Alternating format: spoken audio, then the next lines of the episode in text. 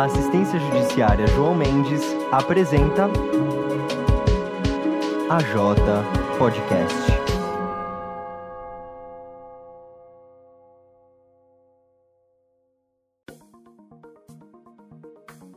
Olá, bom dia, boa tarde, boa noite a todos os nossos ouvintes. Sejam muito bem-vindos a mais um dia de discussão aqui no AJ Podcast. Me chamo Fabrício e junto com a Mari vamos abordar o assunto de hoje. É isso mesmo, sejam todos muito bem-vindos e bem-vindas ao segundo episódio do AJ Podcast. Nesse episódio, partindo de uma recente decisão do STF, vamos discutir e aprofundar um pouco a tese da legítima defesa de honra. É isso aí, a gente vai, vai falar sobre esse tema que foi muito falado e utilizado até então por muitos advogados para defender os seus clientes. E vamos ver como que o STF ele definiu essa tese, né?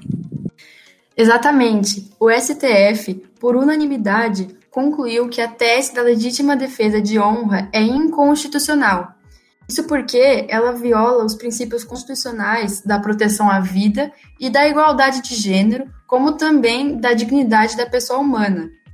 Exatamente. E a gente pode comentar o argumento do, do Toffoli, que além de que ele fala que além dessa tese ou esse argumento ser atécnico e extrajurídico, ele vai, é, é totalmente contra a dignidade da pessoa humana e dos direitos à igualdade à vida e é totalmente discriminatório contra a mulher.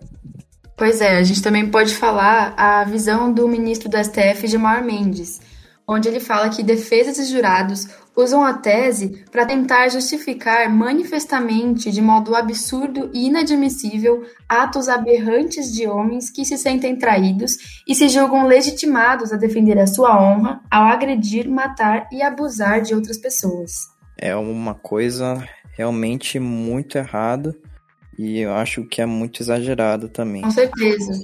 Bom, mas falando sobre o, né, a decisão do STF, vamos ver mais sobre a legítima defesa ou a honra. Vamos explicar melhor, né, como, como é esses dois significados. Sim, a legítima defesa, ela é compreendida no artigo 25 do Código Penal. E está escrito que entende-se em legítima defesa quem, usando moderadamente dos meios necessários, repele injusta agressão, atual ou iminente, a direito seu ou de outrem. Basicamente, ele permite o agente se defender quando estiver na iminência de sofrer ou em atual agressão injusta, mas lembrando sempre que ele deve fazer isso de forma moderada. E quando ele não tiver conseguir recorrer ao Estado ou nenhuma ajuda no momento. O problema disso tudo é que, como você disse, Muitas pessoas utilizam é, dessa tese para justificar atos ilegais. Realmente, Mari, vamos pensar né, mais sobre isso. Como você disse, legítima defesa você tem que fazer por meios né, que não ultrapassem os meios necessários. Porque, veja, a partir do momento que você vai além desses meios necessários, vamos colocar um exemplo, né? Você é assaltado e para isso você dá um, um murro no, no assaltante, ou, né, para se proteger sobre isso. Até aí você fez uma legítima defesa, mas a partir do momento que você avança para cima dele, começa a espancar, chama mais uma pessoa, o, o famoso lixamento, né, de, de, da sociedade, veja, não, não, não se torna mais uma, uma legítima defesa, entende? Então é muito importante que esses meios necessários sejam muito restritos. E a gente tem que ver isso com muita cautela. Exatamente. A gente também tem que lembrar que a honra ela é citada sim no ordenamento jurídico, mas precisamente no, na Constituição Federal de 1988, artigo 5 inciso 10, onde falam que são invioláveis a intimidade, a vida privada, a honra e a imagem das pessoas, assegurando o direito à indenização pelo dano material ou moral decorrente de sua violação. O problema disso é que a gente tem que sempre lembrar que matar para levar a honra não se enquadra nem no caso de legítima defesa, nem no caso da ofensa à sua própria honra, né? o que vem sido muito usado durante anos, desde Brasil colônia. É, exatamente. E, e vamos, vamos também pensar né, sobre a honra. Está no, na nossa Constituição e é algo totalmente plausível a honra em si. Mas não nesse caso de você falar, usar a sua honra como um meio acima da vida de outra pessoa. Além de você estar ferindo, né, um direito humano que, né, todos nós temos o direito à vida. E além disso, a gente pensar que essa honra vai acima de uma pessoa, mas a gente está falando mais sobre o feminicídio em si, porque a gente não vê muito desse negócio, ah, o outro cara feriu minha honra. Geralmente não se acontece nada, mas quando é uma mulher que faz essa esse ferimento, né, de honra, né, bem entre aspas, é, vira uma coisa, nossa, enorme. Então, realmente mostra como a nossa sociedade, ainda nos dias de hoje, infelizmente, ela é totalmente machista. Mas ainda bem, né, que o STF reviu essa tese e a gente, a partir de, a partir de agora, né, a gente pode ir levando e mudando essa regra. Pois é, né? E essa mentalidade que envolve né, esse sustentamento da cultura de agressão contra a mulher, ele vem, ele é fruto de um machismo estruturado. Isso a gente consegue ver, como eu comentei antes, desde o Brasil colônia. É, nessa época, mais ou menos de 1600 até 1830, vigoraram as ordenações filipinas, que também eram conhecidas como Código Filipino. Esse código ele era formado por cinco livros. Um deles, o livro 5, mais especificamente no título 38, ele comentava sobre o marido matar a mulher por flagrar, flagrar ela em adultério. E nesse título estava escrito da seguinte maneira: do que matou sua mulher por achá-la em adultério. Então a gente consegue ver como que o uso da legítima defesa da honra não é algo recente, não é algo, sei lá, de dois séculos atrás ele começou desde praticamente a descoberta do Brasil, né?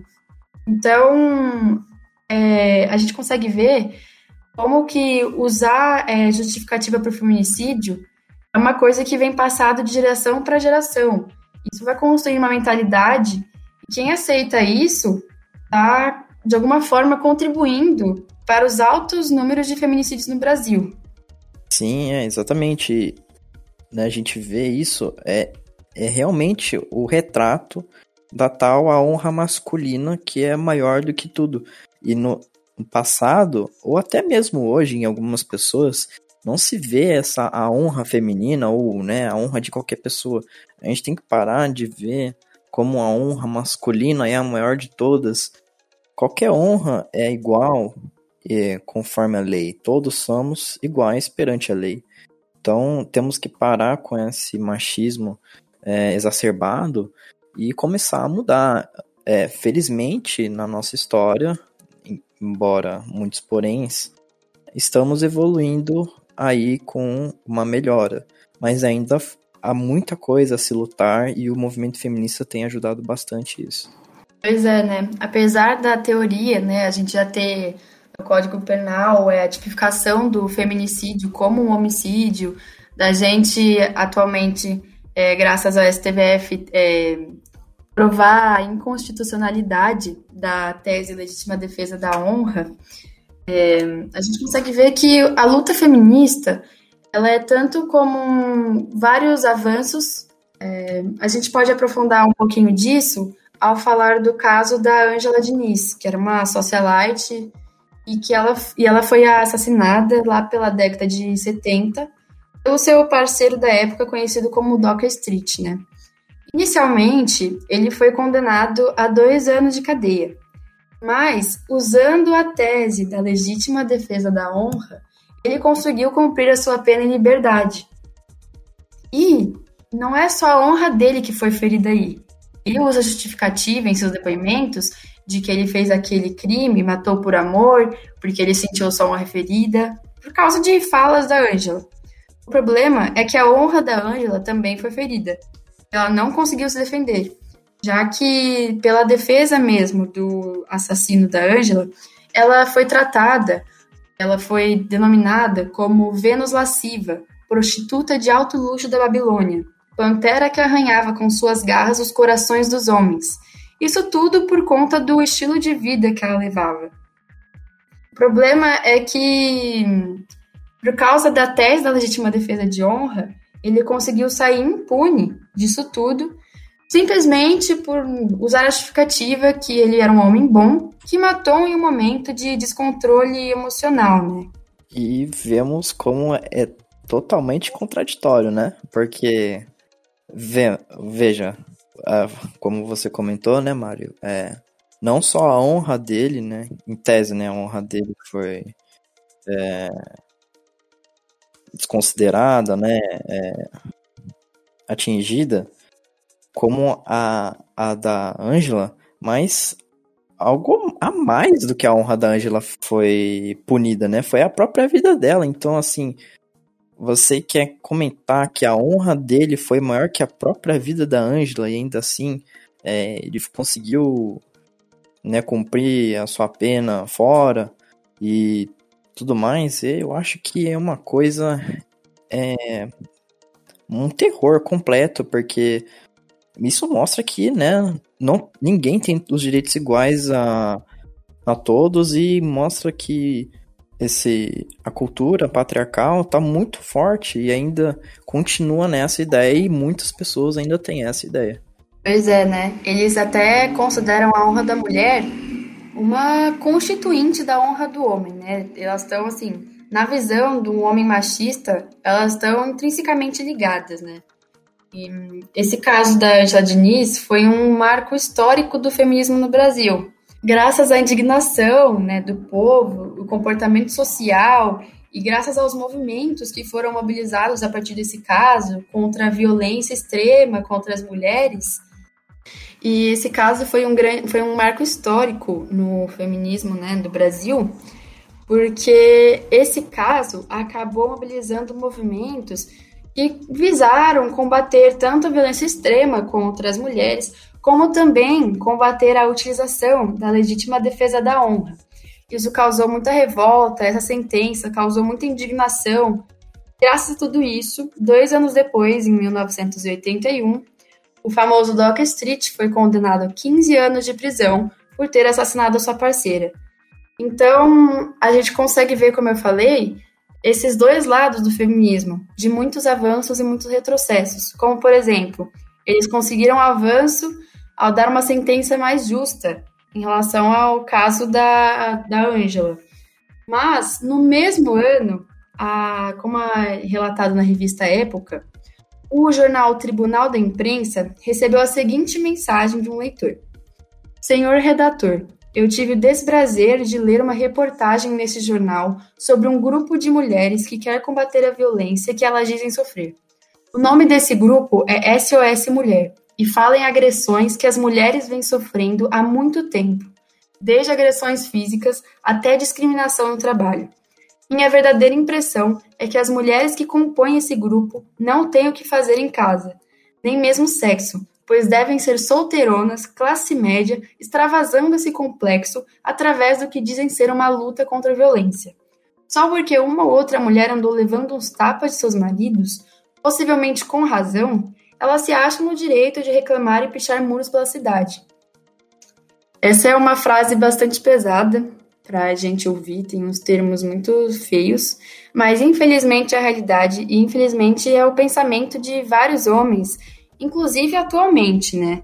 A gente consegue ver como essa, esse sentimento de superioridade do sexo masculino ainda é muito presente e é fruto de, dessa sociedade patriarcal em que a gente vive. Exato, e como você falou, né, Mari? Putz, é, uma pessoa falar isso, eu seriamente não sei o que passa na cabeça dela. Não sei se, né, se ela sabe muito bem o que acontece, né? É como a gente fala, né? Tá no mundo do patriarcal ainda, acha que estamos em 1500, acho, né? Época de colônia, ou por aí vai. Mas como você comentou sobre a luta, né? A luta feminista, Acho que toda luta é muito importante é, nos dias de hoje. Ou a gente pode ver é, né, é, assuntos históricos, a gente pode ver a Revolução Francesa, que foi uma luta dos franceses, que foi uma coisa certa. Ou diversas lutas. Hoje em dia também a gente pode ver a luta contra é, o desmatamento, né, para ter um mundo melhor. E o que está melhor hoje em dia é a luta feminista para a gente colocar esses direitos iguais que está em toda em toda a constituição de ao redor do mundo, né, ou na maioria deles, e colocar realmente essa igualdade é, em ação, colocar que todos temos igualdades, direitos, honras e tudo o mais para realmente, né, fazer jus ao que nós temos, a, a esses ordenamentos jurídicos, porque senão nada serve a gente ter uma constituição, uma coisa assim, se a gente não segue nada. Sim, são graças a esse movimento, né, que muitas coisas foram conquistadas ao longo da história. Como, por exemplo, a Lei Maria da Penha, ou em 2015, né, a, o Brasil alterou o Código Penal e incluiu a Lei 13.104, que tipifica o feminicídio também. E, como eu falei também nessa sentença do caso da Ângela, então, e também, né, essa decisão do STF, já que se não fosse pelo movimento feminista, nada seria alcançado e a gente continuaria numa mentalidade muito arcaica. Exato, e é, as lutas são importantes, né, pro, pro crescimento da população, porque senão a gente fica alienado e a gente segue aquele que, em tese, né, dita as regras, né, e eu acho que as lutas, qualquer uma, mas principalmente nesse assunto, né, de igualdade e entre as demais coisas, a luta feminista é, é uma que vem crescendo e acho que ela é muito importante. Pois é, né? E é também importante a gente colocar aqui como foi construída, né? Essa tese da legítima defesa da honra e como essa estratégia é usada até nos dias atuais, como uma tentativa de reverter a pena de homicídio qualificado pela defesa do, do réu. A gente pode falar que isso tudo começou quando, a, com a promulgação do Código Penal de 1940, os assassinos passionais começaram a ser penalizados, né? E aí, com isso, o, as defesas né, dos assassinatos começaram a utilizar né, uma junção da honra, que deve ser defendida, junto com a legítima defesa. E agora, se você quiser comentar um pouco sobre como é utilizada essa estratégia, até nos dias atuais.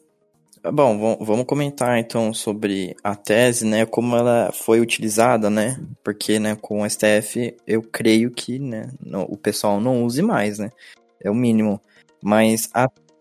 É, é, o que a gente espera, espera mas, né, tudo, tudo, tudo pode, né. É, vejamos, a tese ela foi criada realmente para livrar é, a pessoa do crime, né? Para ou tirar a culpa do, do indivíduo ou então diminuir a pena. E veja, ela nunca esteve no ordenamento jurídico, ela não passa de uma tese utilizada como defesa. Simples, né? Como todo advogado cria uma tese para é, salvar o seu, o seu cliente. O STF impedir isso significa que é, não é uma tese realmente boa e justa de ser utilizada, né? Como já deve ter notado. Mas você falar também que uma pessoa mata outra passionalmente, é, eu acho uma coisa assim surreal, porque sabe, você mata uma pessoa porque você ama ela. Você não ama a pessoa, né? Sinceramente, porque senão você não mataria a pessoa. Eu, e creio eu, né? Posso estar errado. Ah, com certeza. Aquela famosa frase: quem ama, o amor não mata. É, então, assim, né? É assim, você utilizar essa, ah, ele estava. Ele é apaixonado, o que que ela fez, sabe? Traiu o coração dele. Acho que a gente tá indo muito pro mundo da fantasia e nem o mundo da fantasia mesmo faria uma coisa dessas. E. Sabe? E, e também o negócio da honra, né? O, a honra, ele feriu a honra dela, mas. Beleza, né? Beleza nada. Porque, né, se você fala que uma coisa dessas é ferir sua honra, você tem um, o ego um pouquinho fraco. Mas... Só um pouquinho? só, só um pouquinho, mas. Entende? Se você você vai matar uma pessoa porque em tese feriu a sua honra, você tá indo além da sua honra, você tá tirando o direito da vida da pessoa que é um direito natural e que não deve ser, né, tirado por ninguém. É um direito assim o mínimo, o básico de tudo. Pois é, né? Então acho que com tudo que foi exposto aqui, a gente consegue ver a inconstitucionalidade que tem essa tese, né? Então, para terminar aqui, falando um pouco mais sobre a decisão do STF, é, além dele comprovar né, a inconstitucionalidade por ferir é, os princípios constitucionais, ele também diz que deve ser conferida interpretação conforme a Constituição do artigo 23, inciso 2 e artigo 25 do Código Penal, de modo a excluir a legítima defesa da honra do âmbito do Instituto da Legítima Defesa. Então, como você falou, é, eles pegavam a legítima defesa, a honra, juntava isso e colocava, né, como se fosse uma interpretação do, da legítima defesa, que está explícita no artigo 23 do Código Penal, né, no inciso 2. É, e por fim, ele também fala que a defesa, a acusação, a autoridade policial e os juízes são proibidos de utilizar direta ou indiretamente a tese de legítima defesa da honra nas fases pré-processual ou processual penais, bem também como durante o julgamento, né, perante o tribunal do júri. Isso sob pena de nulidade do ato e do julgamento. Perfeito, né? O, o STF foi claro, realmente botou um fim, né, nesse, nesse assunto que realmente era uh, algo maluco de se imaginar, mas infelizmente acontece, né? Porque né, tem gente para tudo. Mas, como falou, não pode mais ser utilizado. Então, o pessoal aí que tem essa mesma ideia vai ter que criar outra ideia, infelizmente, e espero que essa nova ideia não, não vire também moda e a gente tire essas novas ideias também e que né, a luta feminista consiga né, tirar todas essas ideias do, patriarcal, do, né, desse machismo enorme que a gente tem e mudar tudo para o melhor. É isso mesmo. Acredito que com a luta feminista que vem ganhando tanta força desde alguns anos atrás, não serão mais aceitos absurdos desse tipo, né? Sim. É, não serão mais aceitas atitudes e falas absurdas. E a gente consegue ver também que, às vezes, um pouco retrógrado, o direito consegue sim, né, acompanhar a evolução social. Mesmo com muita luta, muita garra, no final as coisas acabaram sendo conquistadas de pouco a pouco. Óbvio que ainda tem muito para conquistar nessa luta feminista, mas eu acho que cada passo, cada pequena vitória já é uma coisa para comemorar, né?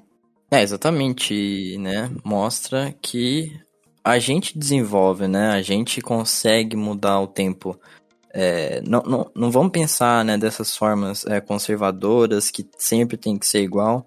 Mudar é sempre melhor, porque, querendo ou não, o mundo vai mudando e a gente, a gente que vive nele também tem que mudar, como é o caso né, de é, é lutas ambientalistas. Todas as lutas elas são importantes porque mostram que é uma mudança e que ela tem que mudar. O mundo tem que mudar conforme todas as mudanças. Pois é, né? Então, por hoje é isso, gente. Eu espero que vocês tenham gostado desse segundo episódio. Não esqueçam de nos seguir no Instagram, jjoãomendes. E qualquer comentário, críticas que vocês quiserem fazer, é só ir no post do Instagram da Jota que comenta sobre o podcast e deixar a sua opinião. Isso mesmo, pessoal. A gente vai ficando por aqui. Essa é a discussão de hoje. Esperamos que vocês tenham gostado. Nos próximos episódios a gente vai falar sobre outras coisas que também né, são aqueles assuntos que vai dar uma pulguinha na cabeça para vocês pensarem. Então é isso, é, até mais.